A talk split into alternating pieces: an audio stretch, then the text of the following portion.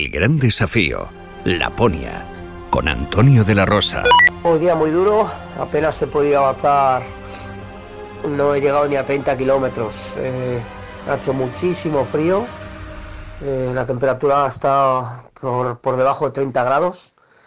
Y bueno, los, los dos competidores que, estaban junto conmigo, eh, ayer el alemán se retiró, estaba bastante cansado y hoy el checo pues le ha pasado lo mismo. La verdad es que el terreno está muy, muy duro, eh, muchísima nieve nueva.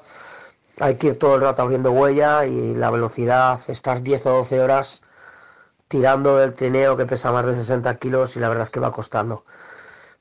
Llevo toda, toda la ropa y los sacos muy húmedos.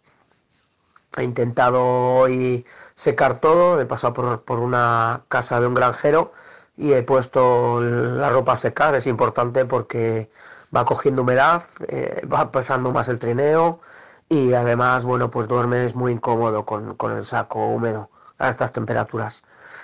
Sigo para adelante, la verdad es que va a ser muy duro, esto va a costar muchísimo terminarlo, pero, pero bueno, las, las esperanzas están intactas, voy cuidándome mucho y he tenido que cambiarme dos veces los calcetines porque cuando llevaba ya seis horas, empecé a notar los pies fríos, me cambié los calcetines y bueno, pues la verdad es que, que se nota que los pies vuelan a través a, a, coger temperatura.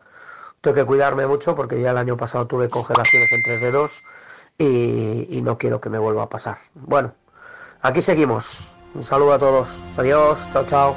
Mañana, otro capítulo más de El Gran Desafío, Laponia, con Antonio de la Rosa. Descubre nuevos podcasts en cuonda.com, la comunidad de podcast independientes en español.